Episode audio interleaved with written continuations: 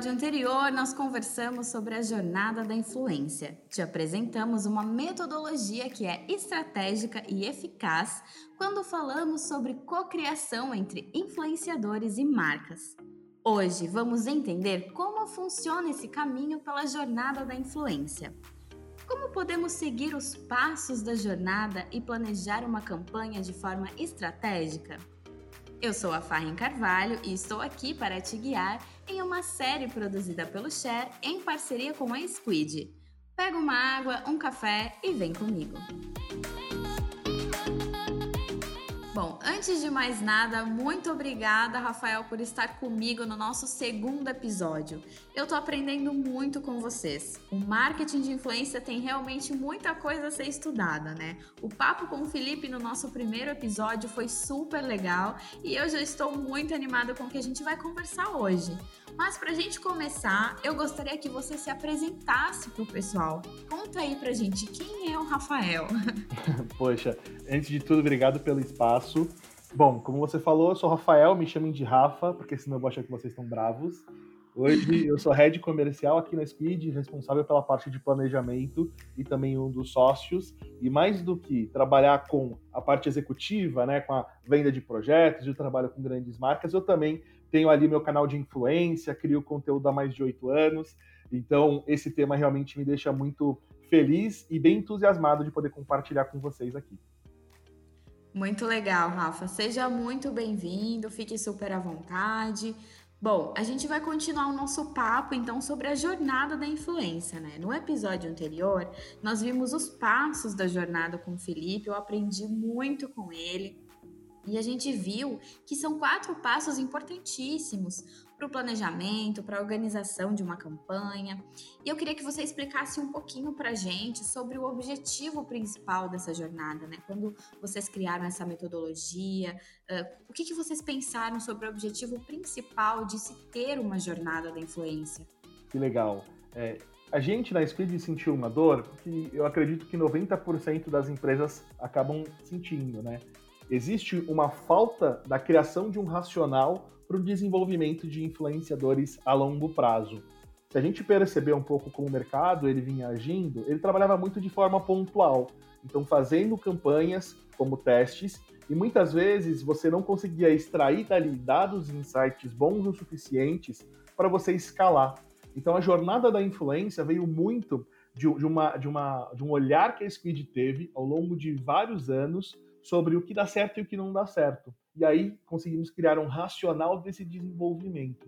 Então, ele vai ajudar muito as empresas né, que querem trabalhar com influenciadores a entender o passo a passo de como você conseguir chegar num modelo que seja né, lucrativo, ou seja, traga um retorno, mas também que seja consistente e trabalhe as várias visões que o marketing de influência entrega. Então, awareness, o branding, a parte de conversão, e também o relacionamento com a sua audiência através desses influenciadores. Nossa, e isso é muito importante, né? Porque eu mesma já trabalhei em agências e tive experiências assim, bem no início, experiências muito cruas, vou dizer assim, como influenciadores, e porque a gente realmente não sabia muito como fazer, né? Às vezes a gente quer chamar um influenciador que também não sabe muito bem como, como dar andamento, a marca não sabe, e a gente fica naquela coisa meio solta, mas quer fazer o trabalho, né? Então a jornada eu acho que vem para facilitar a vida de todo mundo. Exatamente. Bom, Rafa, e quando a gente fala de marcas, existem muitos cenários, né? Diversos segmentos de atuação. E a jornada da influência, ela pode ser seguida por qualquer tipo de negócio? Tem algum direcionamento que a gente deve seguir, alguma coisa que a gente deve ficar mais atento? Ou ela pode ser aplicada para todos os tipos? Essa pergunta é muito interessante e eu ouço ela todos os dias, assim, quando a gente tenta para conversar com os mais variados tipos de marcas, né? Na verdade, a jornada é muito democrática, funciona para qualquer tipo de negócio, seja B2B, B2C, aplicativo, é, serviço, produto, enfim, ela serve para todo mundo. Eu acho que o único limitador para utilizar a jornada da influência é o quanto a marca está disposta a quebrar os paradigmas internos. Por quê? Uma vez estava conversando com um cliente, ele falou assim: Ô, Rafa, né? Eu fiz faculdade, eu fiz várias pós, né? Eu viajei para os Estados Unidos, eu aprendi pra caramba, e hoje eu tenho que sentar aqui né, e ouvir você me ensinar como eu devo conduzir essa área da minha empresa. Por quê? Porque o marketing de influência, ele é um tipo de, de, de trabalho onde a marca ela não vai ter 100% do controle do que está acontecendo. É, eu gosto muito de uma frase do Mark Sheffer, do livro Marketing Rebellion, que fala que dois terços do seu marketing não é você que faz, são as pessoas. E quando você trabalha com influenciador, você tem esse componente que é a parte humana da pessoa colocando aquele conteúdo e a história dela que casa com a história da marca. Então, eu preciso que o cliente esteja preparado, primeiro, para aprender, segundo, para fazer o racional e terceiro, para poder desenvolver. Eu acho que esse acaba sendo o maior limitador. Não tanto a jornada, mas a mentalidade da empresa que vai atuar em cima disso. E aí, só dando um exemplo que eu gosto muito, eu falo que existem três tipos de marcas que trabalham com marketing de influência. Tem aquela empresa que faz e dá muito certo, e aí ela não conta para ninguém, fica quietinha. Tem a que faz, dá errado e fica reclamando para todo mundo, falando que o marketing de influência não funciona. E você tem a terceira, que é a marca que ainda não fez, mas fica ouvindo a pessoa que diz que não dá certo e fica receosa. Então é muito, muito mais uma questão de mentalidade em si, de poder adaptar, do que necessariamente a própria metodologia. Nossa, e isso é muito. Eu, eu, vejo muito esses exemplos de marcas e de situações diferentes que você comentou, porque muitas vezes a gente testa algo que a gente ainda não sabe muito bem como fazer e dá errado. Né? E a gente tem que estar aberto aos erros, as coisas nem sempre vão sair como a gente espera, mas não é por isso que não funciona, né? Não é uma verdade absoluta, principalmente quando se trata do digital. A gente tem que estar aberto aí aos testes e às vezes eu fiz de uma forma errada, alguma coisa falhou no meu planejamento, deu errado, eu vou falar, bom, marketing de influência não funciona. e aí eu vou pregar isso para as pessoas de uma forma tão perigosa, né? Eu acho que é muito importante essa sua fala sobre é, a, a, importância da gente educar a marca antes de, de aplicar alguma coisa, porque realmente às vezes a gente aplica, dá errado, pensa, bom, isso não funciona. É tudo mentira. É, eu, eu, tenho um exemplo que é super legal que eu gosto de dar, que é o seguinte. A, a Squid gosta muito de trabalhar com microinfluenciador, pelo simples fato de você conseguir fazer esse trabalho e tirar muito dado da campanha. E aí, qual que é um racional que acaba acontecendo que é super bacana?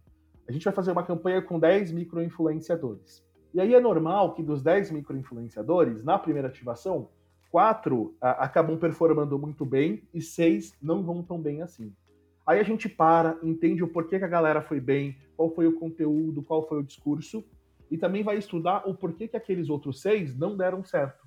E aí a gente vai tirando vários insights, e na próxima campanha a gente melhora recrutamento, storytelling, gestão, e aí dos 10, seis vão muito bem, quatro vão muito mal.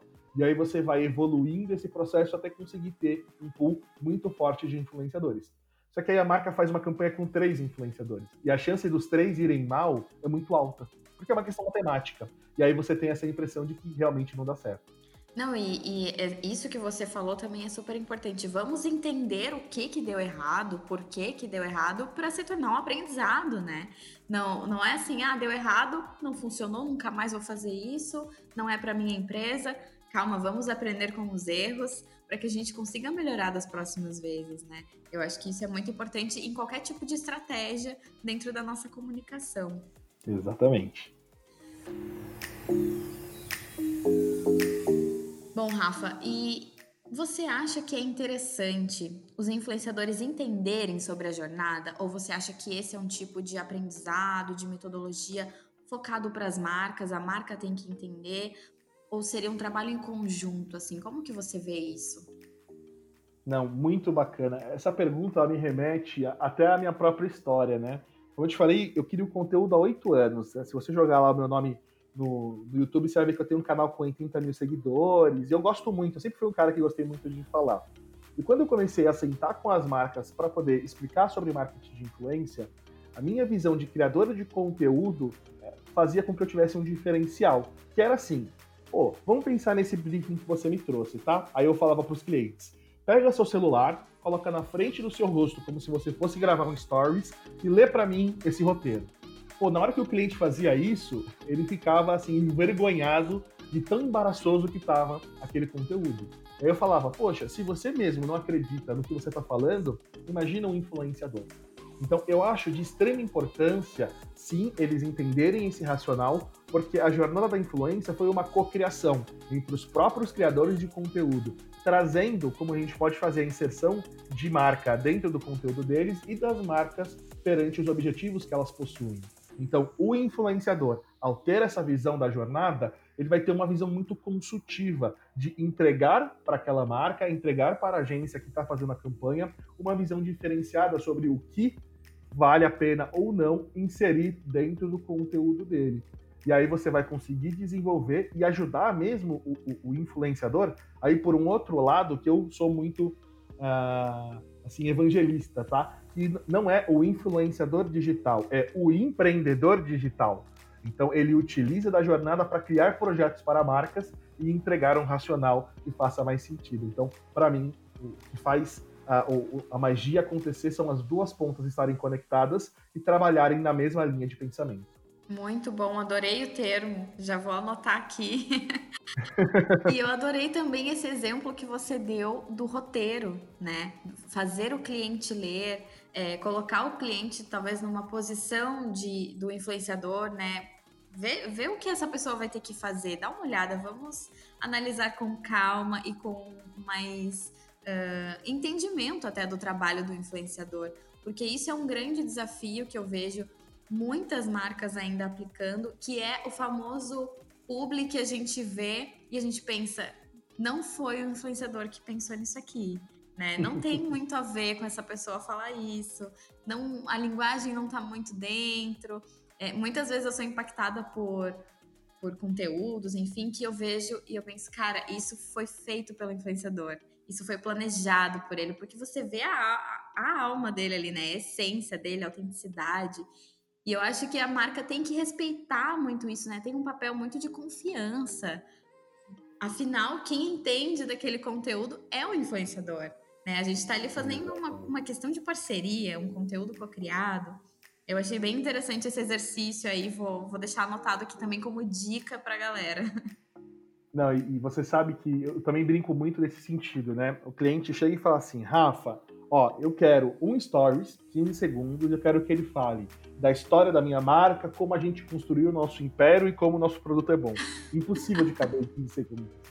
É, então, essa brincadeira da empatia, como a, a pessoa se colocando como criador de conteúdo, é, faz com que ele reflita também sobre a mensagem e como o target vai receber aquela parte, né? É, quando você se coloca numa posição de criar o conteúdo e você entender se faz sentido e se é orgânico aquela fala, você começa a mudar até mesmo a visão do planejamento como um todo. E dentro ah, da jornada da influência, a gente acaba batendo nesse ponto, que é, poxa, para cada objetivo que você vai ter, eu tenho uma fase diferente e um, até mesmo uma rede social diferente para aquilo acontecer. Na minha visão, o, o, o publi, né, o trabalho com marcas, ele tem duas formas. Ou ele é muito escrachado, e aí você dá risada, e eu gosto muito da forma como o Guaraná Antártica faz isso, né, uhum. né, com aquele canal que eles têm no YouTube, que é muito escrachado, é assim, é Guaraná, ah, mas antes deixa eu abrir o Guaraná Antártica, ele abre o Guaraná Antártica, toma, só que é engraçado, né, é um público que ele é tão escrachado que fica hilário, ou tem que ser um trabalho com marcas que ele é tão orgânico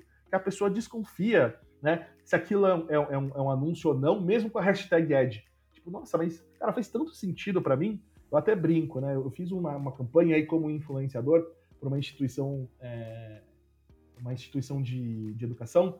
E aí eu fiz o conteúdo e o pessoal falou assim: Nossa, Rafa, mas cara, você realmente voltou a estudar? Porque eles entenderam que aquela marca fazia tão parte do contexto do meu conteúdo que eles, eles poxa, o Rafa voltou a estudar, que bacana. E eu realmente tinha feito um curso com eles e gostado bastante. Então acho que tem que ser assim, ou muito escrachado ou sem atrito nenhum super orgânico para que a marca não seja aquela marca de interrupção. Que é o tipo de publicidade que acredito que ao longo do tempo vai perder relevância cada vez mais. Nossa, eu concordo muito com você, assim. Realmente tem. Eu gosto também dessa, dessa questão do, do público. É, é público mesmo, não vamos esconder. Estamos aqui para te oferecer esse produto e de uma forma engraçada. Eu acho que o humor ele traz, ele tem muita, muito resultado nesses momentos. Mas, Rafa, isso tem tudo a ver com a minha próxima pergunta para você. Já que estamos falando sobre essa relação com o influenciador e marcas, sabemos que algumas empresas ainda estão começando a entender esse mercado, né? estão entendendo como se posicionar, como fazer essa parceria. E nesse sentido, a cocriação pode ser um grande desafio, né? Então, qual que é a melhor forma dos influenciadores lidarem com essas marcas desejam enviar um briefing, né, um pedido ali do stories de 15 segundos? Como que essas, esses profissionais podem lidar com isso quando não existe o processo de cocriação? Porque às vezes o influenciador, a influenciadora quer fechar ali, né, a parceria, quer fechar o trabalho, mas sente que tem essa quebra na hora de cocriar. Como que a gente pode incentivar essas pessoas e ajudar essas pessoas?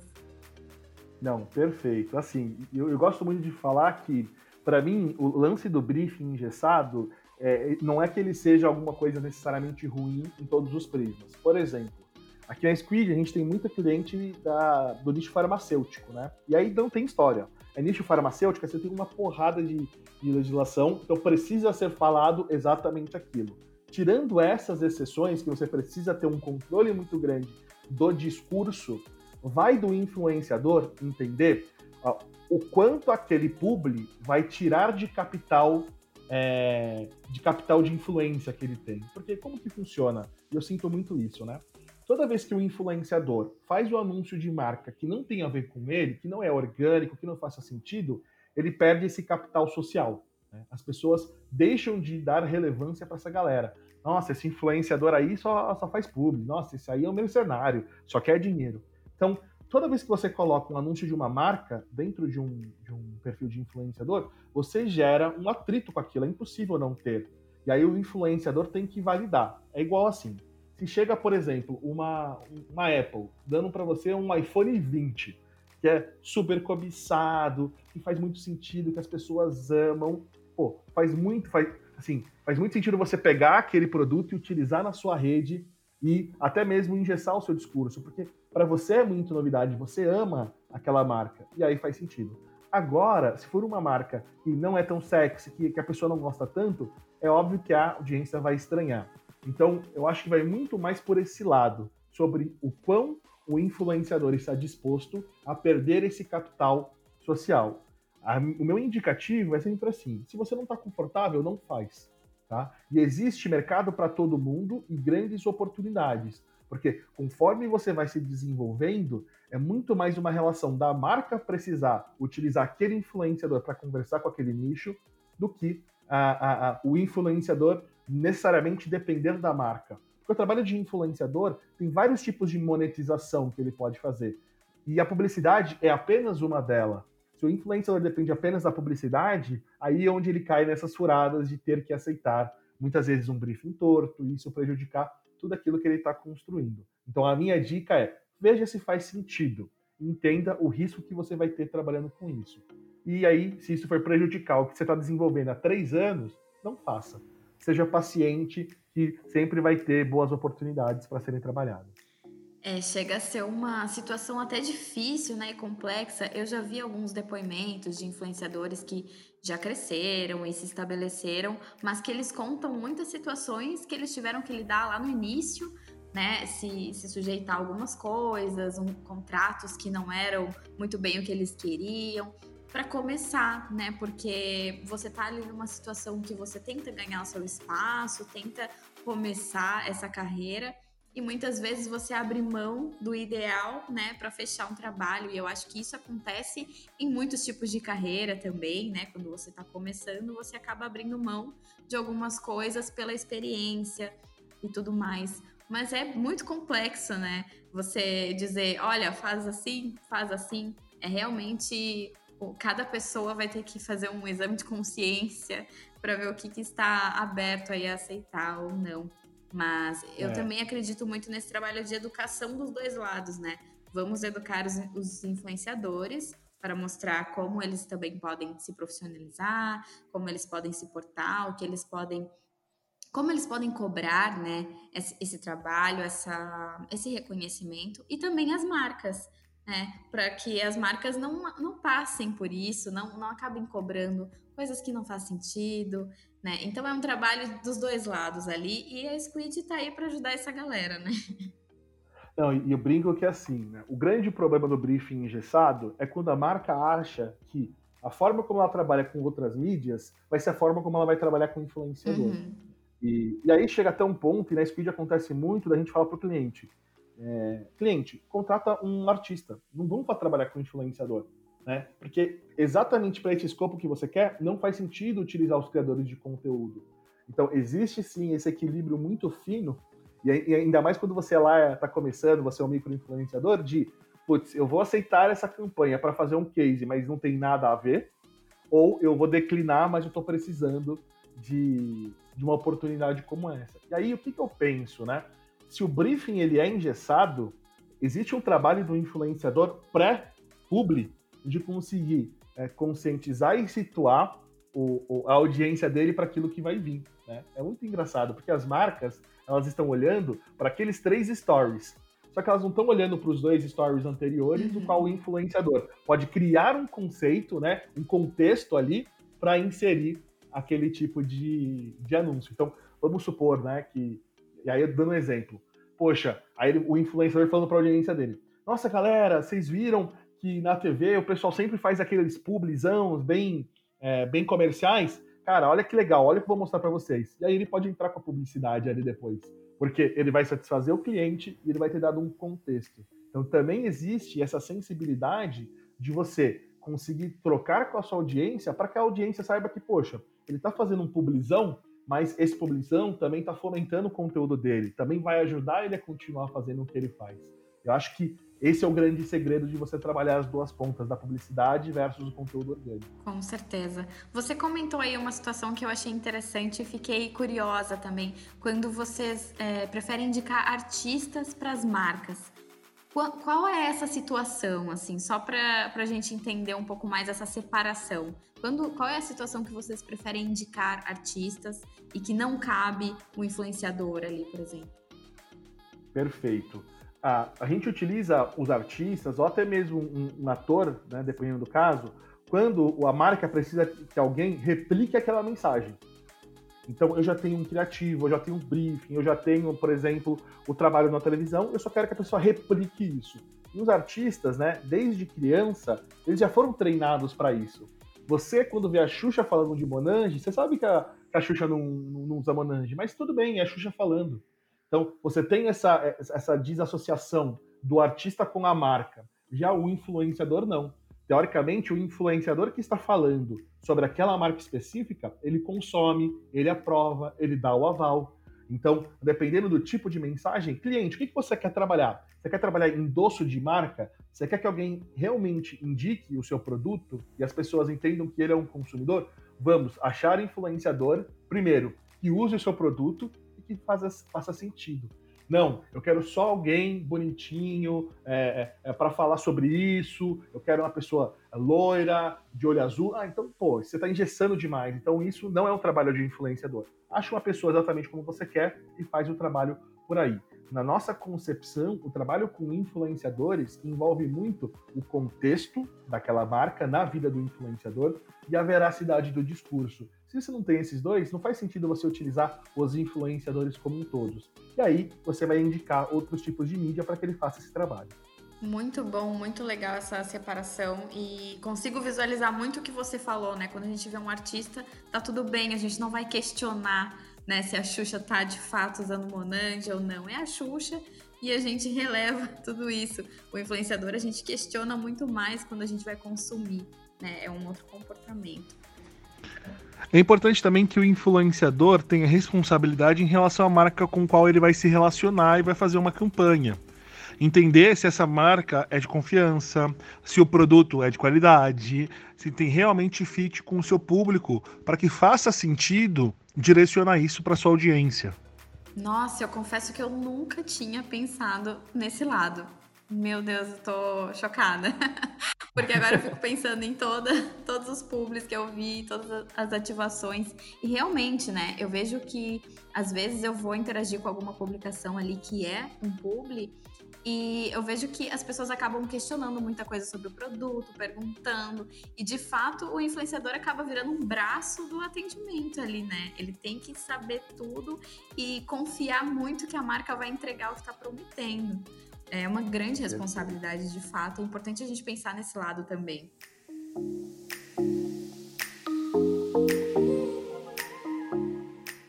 Bom, Rafa, eu sou uma grande fã de planejamentos. Gosto de planejar muito, muitas das minhas ações, das minhas atividades. Eu trabalho com marketing, então eu gosto de ter tudo muito, muito bem planejado. Mas eu também já cometi erros com trabalhos é, cocriados por conta da, do meu planejamento. Uhum. Planejei de uma forma errada e resultou em aprendizado, né? Bom, eu queria saber, na sua opinião, quais são os erros mais comuns das marcas no momento de planejar uma campanha com o influenciador? Perfeito. Eu gosto muito desse tema, né? Eu, eu, eu, trabalho com influenciador dentro da parte de marketing e comunicação, mas eu sou engenheiro, né? Caí de paraquedas nesse mercado. E uma coisa que eu sempre ficava me questionando era assim, poxa, gente, aonde que a gente está olhando os dados para tomada de decisão? Acho que por isso que eu gosto tanto da Squid e acho que é, esse vai ser o caminho daqui para frente, né? São três grandes erros. O primeiro é não ter dados para basear a, a, a sua tomada de decisão. Então, poxa, eu quero fazer um trabalho de awareness. Então, eu quero fazer uma entrega muito grande uh, de conteúdo para várias pessoas. Pô, será que esse influenciador ele tem um alcance efetivo bom? Será que ele realmente vai conseguir fazer uma entrega legal? E aí eu faço um paralelo, até fazendo um publi aqui da Speed, que como a gente consegue ver essa métrica de alcance efetivo via nossa plataforma, você tem alguns fenômenos que são assim. Olha que interessante. Você tem uma celebridade com 2 milhões é, de seguidores só que essa celebridade tem 1% de alcance efetivo, ou seja, ela impacta 20 mil pessoas. E aí você vai ter um micro-influenciador com 50 mil seguidores e 50% de alcance efetivo. Ou seja, ele alcança 25 mil pessoas. Então, faz sentido você usar essa celebridade? Não faz, porque ela entrega menos do que aquele micro-influenciador de 50 mil seguidores.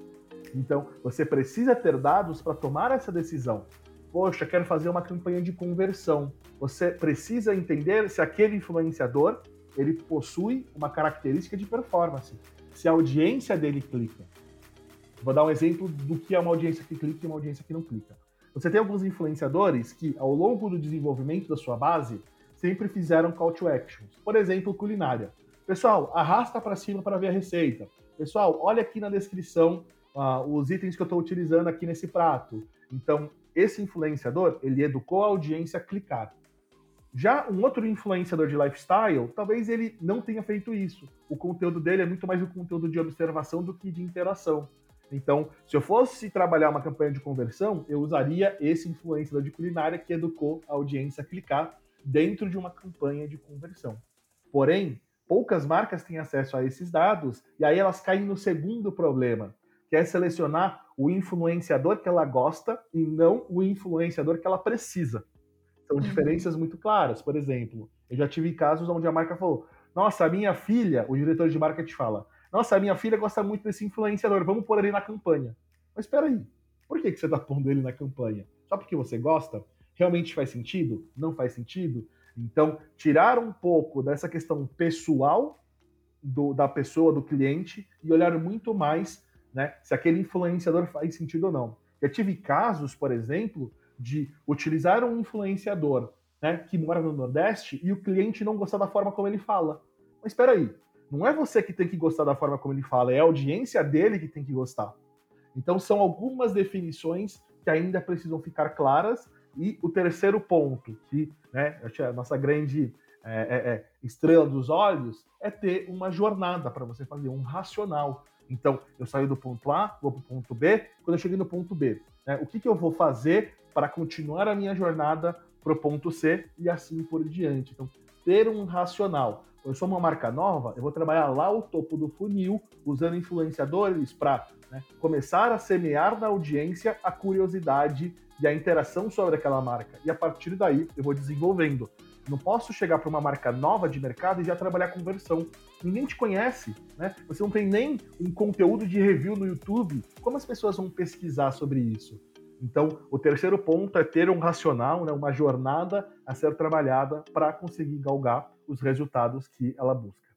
Nossa, é muito bom assim ouvir as tuas dicas, os erros, né, que as marcas cometem, e eu fico lembrando de várias situações que eu vivi ou que eu ouvi de alguns clientes, porque isso é muito comum e isso ainda acontece é muito frequente, né?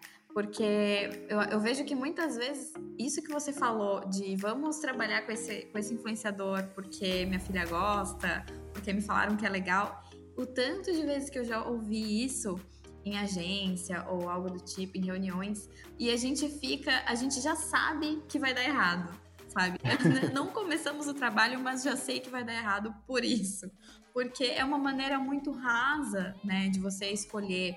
Ou às vezes uh, quando o cliente quer chamar um influenciador na pressa para que o influenciador resolva o problema de uma campanha que já não está dando certo, né? Ou seja, ah, não estamos conseguindo vender, vamos chamar um influenciador. Porque aí o influenciador vai resolver todo o nosso problema. Então eu vejo que às vezes é, falta o entendimento dessa jornada de fato, né? Desses passos e de qual é a função do influenciador de fato. Ele não vai resolver a nossa vida. Né? Ele não vai vender todos os nossos produtos porque a gente não conseguiu vender o mês inteiro. Então eu acho que essa educação ela é muito necessária, né? Não, e, e você tem uma outra coisa que também eu, eu, gosto muito de falar sobre campanhas que não dão certo, eles tentam arrumar com influenciadores. É, isso aqui, é, acho que é 80% dos briefings que chegam tem essa visão, infelizmente, né? porque eles entendem que o influenciador ali ele vai servir como um apoio e não entendem que ele deveria ter feito parte da comunicação e da estratégia lá na ponta.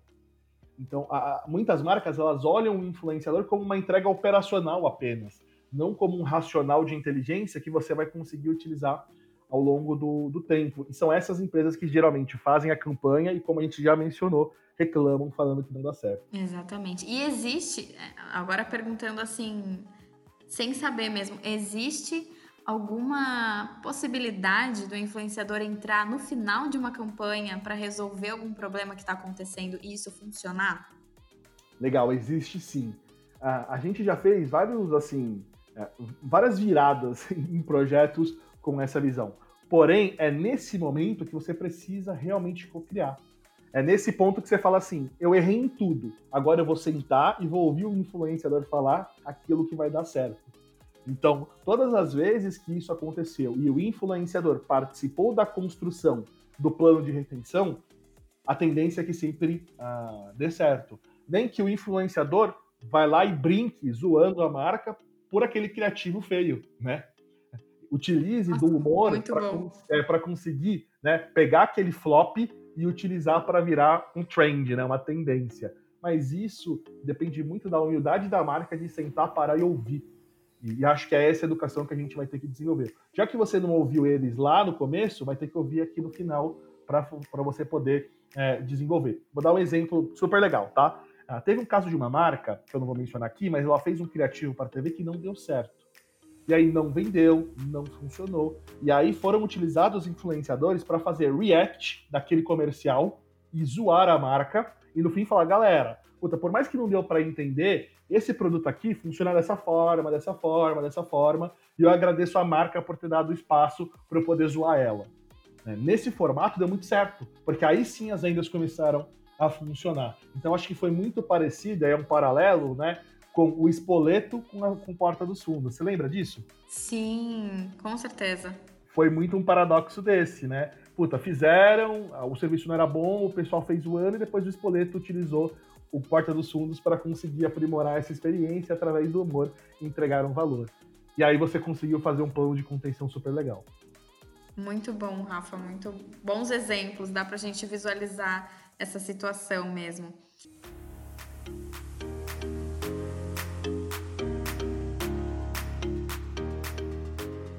E já que a gente está falando de educar o mercado, né? Eu gostaria de te perguntar qual seria o melhor caminho para essa educação? Porque eu vejo que existe um grande esforço, um grande movimento dos influenciadores para que esse mercado cresça, evolua, né, seja cada vez mais é, profissional. Mas o que, que as marcas podem fazer para acompanhar né, essa educação? Qual é o papel das marcas nesse crescimento desse mercado? Perfeito. Eu sempre falo isso para todo cliente que a gente trabalha, tá?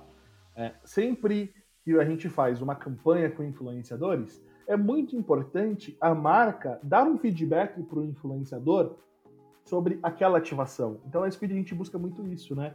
Poxa, fizemos a ativação. Cliente, quer falar alguma coisa direto o influenciador, né? Sobre o que você gostou, o que você não gostou do conteúdo dele, como ele poderia melhorar e vice-versa. Muitas vezes a gente chega pro cliente e fala assim, poxa, os influenciadores não acharam que foi muito assertivo a forma como a gente fez. A gente precisa mudar e melhorar nesses aspectos. Então, acho que um primeiro ponto é ter uma comunicação e uma relação transparente entre ambas as partes. Segundo, as marcas entenderem que, por mais que o influenciador seja pequeno, ela tem que entrar com uma remuneração em dinheiro para fomentar o trabalho dele. Porque muitas marcas veem os influenciadores como mídia. Mas esquece que existe produção dentro do conteúdo, preparo, estudo, contexto. Então, uma outro, um outro ponto que a gente traz muito para as marcas é como que a gente consegue aumentar essa verba para conseguir ah, né, recompensar os influenciadores da forma que eles merecem. Lá nos Estados Unidos, na Europa, você tem modelos de microinfluenciadores muito interessantes e as marcas com essa consciência social vão poder fazer um investimento. Porque às vezes é uma mulher negra de uma comunidade que está fazendo é, aquela campanha e, e, e, aquele cachê vai ajudar ela, poxa, em vários aspectos. E olha só como é legal. A influência digital ajudou várias pessoas durante o período de pandemia a se manterem, porque serviu como uma fonte de renda dentro desse ponto. E o terceiro, e eu acho que mais importante, é olhar o marketing de influência como uma disciplina que ela é, assim, top 1 dentro do planejamento. A gente não pode ver o marketing de influência como, ah, vamos fazer porque todo mundo faz. Então, hoje você tem clientes e agências que desenvolvem núcleos de influência próprio, né? Tá ali em paralelo e, e, e ajudando na comunicação geral daquela marca. Então, é valorizar o poder que isso tem. Porque é só valorizando que a gente vai desenvolvendo o mercado, mudando e educando os influenciadores e também conseguindo fazer com que esse modelo super evolua. Então eu acho que é um investimento mais consciente das marcas, esse relacionamento direto e dar importância para a disciplina de marketing de influência. É igual você olha, por exemplo, marketing de conteúdo. Há 10 anos atrás, ninguém falava sobre isso. Falava assim, pô, marketing de conteúdo não traz retorno. Porém, hoje você vê marcas que o business delas são baseadas apenas no conteúdo digital. E a gente entende que o marketing de influência tem essa tendência a ir para esse local também. Muito legal isso que você falou sobre o relacionamento, né? Porque Uh, às vezes as marcas, eu, eu vejo porque eu já vi muitas situações assim, em que as marcas contratam, realizam o trabalho e depois nunca mais falamos com essa pessoa. Quando a gente precisar de novo, a gente entra em contato. E assim, bom, como vamos aprender, né? Como vamos trocar essas experiências que são tão ricas para os dois lados. Eu acho que esse trabalho que vocês fazem de, bom, querem dar um feedback, querem falar alguma coisa, como foi, o que, que deu errado, o que poderia ser melhor, uh, o que você gostou, enfim. Eu acho que isso é tão rico quanto a, a parte inicial, né? O vamos fazer o trabalho. Acho que essa finalização é muito importante. É, e eu vejo também que é nessa finalização que a gente consegue entender os próximos passos, né? Exatamente o que a gente conversou no começo mas como as marcas não param para ouvir ou para dar esse feedback, elas não sabem mais. Ah, então eu fiz aqui, acabou, vambora. Aí a pessoa que fez a campanha sai da empresa, perde histórico, não evolui. Então ter essa troca, essa conversa, né, esse esse esse esse papo direto funciona muito bem. E se você parar para observar, olha como isso é maluco, né? Ele representa a própria evolução da comunicação. As marcas sempre estiveram naquele pedestal de comunicação unilateral. Então eu falo, vocês ouvem. É televisão, não tem como vocês me responderem. Uhum. Porém, hoje a comunicação do mundo ela é multilateral. Então todo mundo conversa, todo mundo posta, todo mundo responde e os influenciadores precisam conversar com as marcas dentro das campanhas também para conseguir evoluir e sempre desenvolver esse modelo. Muito legal, Rafa.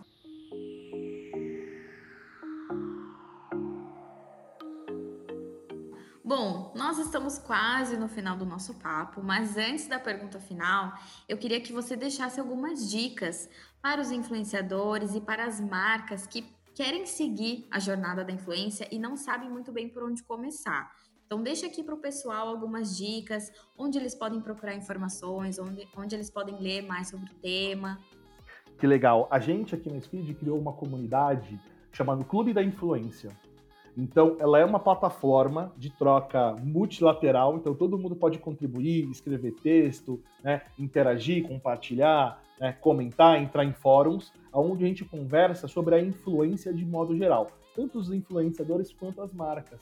E ali temos discussões muito ricas, trocas positivas e muito conteúdo gratuito nesse sentido. Então, poxa, vamos trazer alguém aqui da comunidade que entende muito sobre conteúdo de viagem no Instagram para fazer uma live com a gente. Vamos trazer uma marca para falar sobre os cases que ela já desenvolveu. E aí a gente vai aproximando. Então, para quem quiser participar, é clubedainfluência.com.br, vai ser muito bem-vindo, inclusive, para a gente fazer troca em conjunto. Olha aí, pessoal, fica a dica. Bom, Rafa, para a gente encerrar o nosso papo, assim como eu fiz essa pergunta para o Felipe no nosso primeiro episódio, eu não poderia deixar de falar com você sobre o momento que estamos vivendo em 2020, né? Esse ano que, assim, jogou todos os nossos planos para o ar, mudou a nossa forma de viver, a nossa forma de trabalhar. Eu queria saber de você o que você espera para o mercado da influência em 2021. Se você tem algum palpite para o futuro, uh, o que, que você consegue visualizar ou esperar que aconteça. Perfeito. A pandemia, ela trouxe muitos aprendizados para as marcas, para os influenciadores e para as pessoas de um modo geral. Você quer ver uma coisa curiosa? É, até antes da pandemia, você tinha um, um, nicho de conteúdo que era muito consumido, que era o nicho de ostentação. Ah, eu tenho um carrão, eu tenho uma casona, olha só meu brinco, meu relógio caro. E esse nicho caiu em desuso durante a pandemia, porque ninguém queria saber o quanto dinheiro você tem. Quero saber se eu vou ficar bem e vou ter saúde para passar por essa. Então, essas transformações dos conteúdos eh, são muito interessantes para você olhar como o mercado está reagindo. Nesse período, as marcas tiveram que se humanizar. Então, olha uma outra mudança. Em vez de falar do meu produto, eu sou um banco e vou falar para vocês que a gente apoia os enfermeiros e a luta que as pessoas estão tendo. E por mais que isso seja piegas, nos ajudaram a trazer uma motivação e uma esperança muito grande para as pessoas que estavam consumindo aqueles anúncios e aqueles conteúdos. Então, a minha visão para 2021 é que as marcas elas precisam de forma imediata se humanizar e a utilização de influenciadores proporciona isso. E as marcas nessa pandemia que já tinham um pool de influenciadores, embaixadores, conseguiram passar por essa turbulência de forma muito mais conectada com a sua audiência, porque já tinham essa conexão com os influenciadores e estavam muito próximas ali. É óbvio que sempre você vai ter um problema ou outro, como por exemplo, que aconteceu com a Pugliese, mas o posicionamento das marcas repudiando isso trouxe para elas um reconhecimento interessante, do tipo, poxa, estão fazendo algumas coisas. Então, no fim das contas, essa conexão com os influenciadores promoveram e trouxeram essa humanização no discurso. Para 2021, eu entendo que as empresas vão trabalhar de forma mais recorrente com os influenciadores, então diminuindo a quantidade de campanhas pontuais e trabalhando num pool mais recorrente, pelo menos os planejamentos que saem da Speed acabam sendo baseados nisso. E eu sinto que os influenciadores tiveram uma reviravolta super legal sobre a transformação do próprio conteúdo. Afinal, quem fazia conteúdo de viagem não podia mais. Aí foi para dentro de casa, começou a falar de culinária, começou a falar sobre desenvolvimento pessoal, começou a falar sobre produtividade. Então, trouxe também um, um aumento no leque da capacidade de produção e de criatividade desses criadores. Afinal, criar conteúdo é, todos os dias dentro de casa não é fácil.